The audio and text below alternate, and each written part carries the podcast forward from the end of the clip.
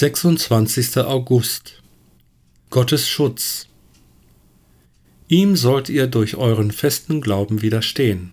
Macht euch bewusst, dass alle Gläubigen in der Welt diese Leiden durchmachen. 1. Petrus 5, Vers 9 Ich kann nicht akzeptieren, wenn jemand sagt, der Teufel hat mich gezwungen, dies zu tun. Nein, er zwang sie nicht, sie selbst taten es. Irgendwann einmal entschieden sie sich, dem Teufel einen Einstieg zu bieten. Er nutzte lediglich die Gelegenheit, die sie ihm boten. Sie haben als Christ die Mittel und den Schutz, die sie brauchen, um jeden Tag ein siegreiches Leben in Christus zu führen. Wenn sie es nicht ausleben, ist das ihre eigene Entscheidung. Wenn sie eine Tür für den Teufel offen lassen, indem sie seinen Versuchungen, Anklagen und Betrügereien nicht widerstehen, wird er durch diese Tür eintreten.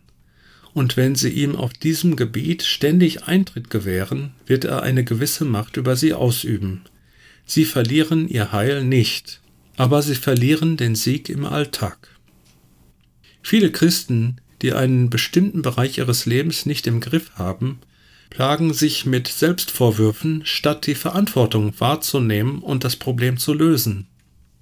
Anstatt dem Satan zu widerstehen, der ihnen in einem bestimmten Lebensbereich offensichtlich die Kontrolle entrissen hat, beschimpfen und bestrafen sie sich selbst dafür, dass sie nicht die Willenskraft aufbringen, eine schlechte Gewohnheit abzulegen.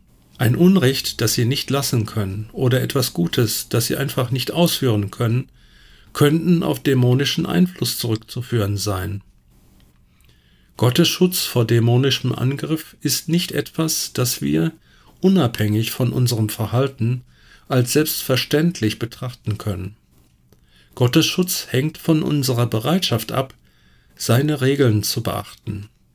Wir werden angewiesen, Christus anzuziehen und nicht länger die Begierden unserer eigenen Natur zufriedenzustellen, die Waffenrüstung Gottes zu tragen und festzustehen, Gott untertan zu sein und dem Teufel zu widerstehen.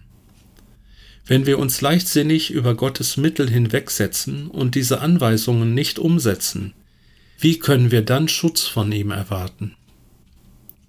Gebet Danke, Herr, für die klaren Weisungen und mächtigen Waffen, die du uns zur Verfügung gestellt hast, damit wir im geistlichen Kampf gewinnen können.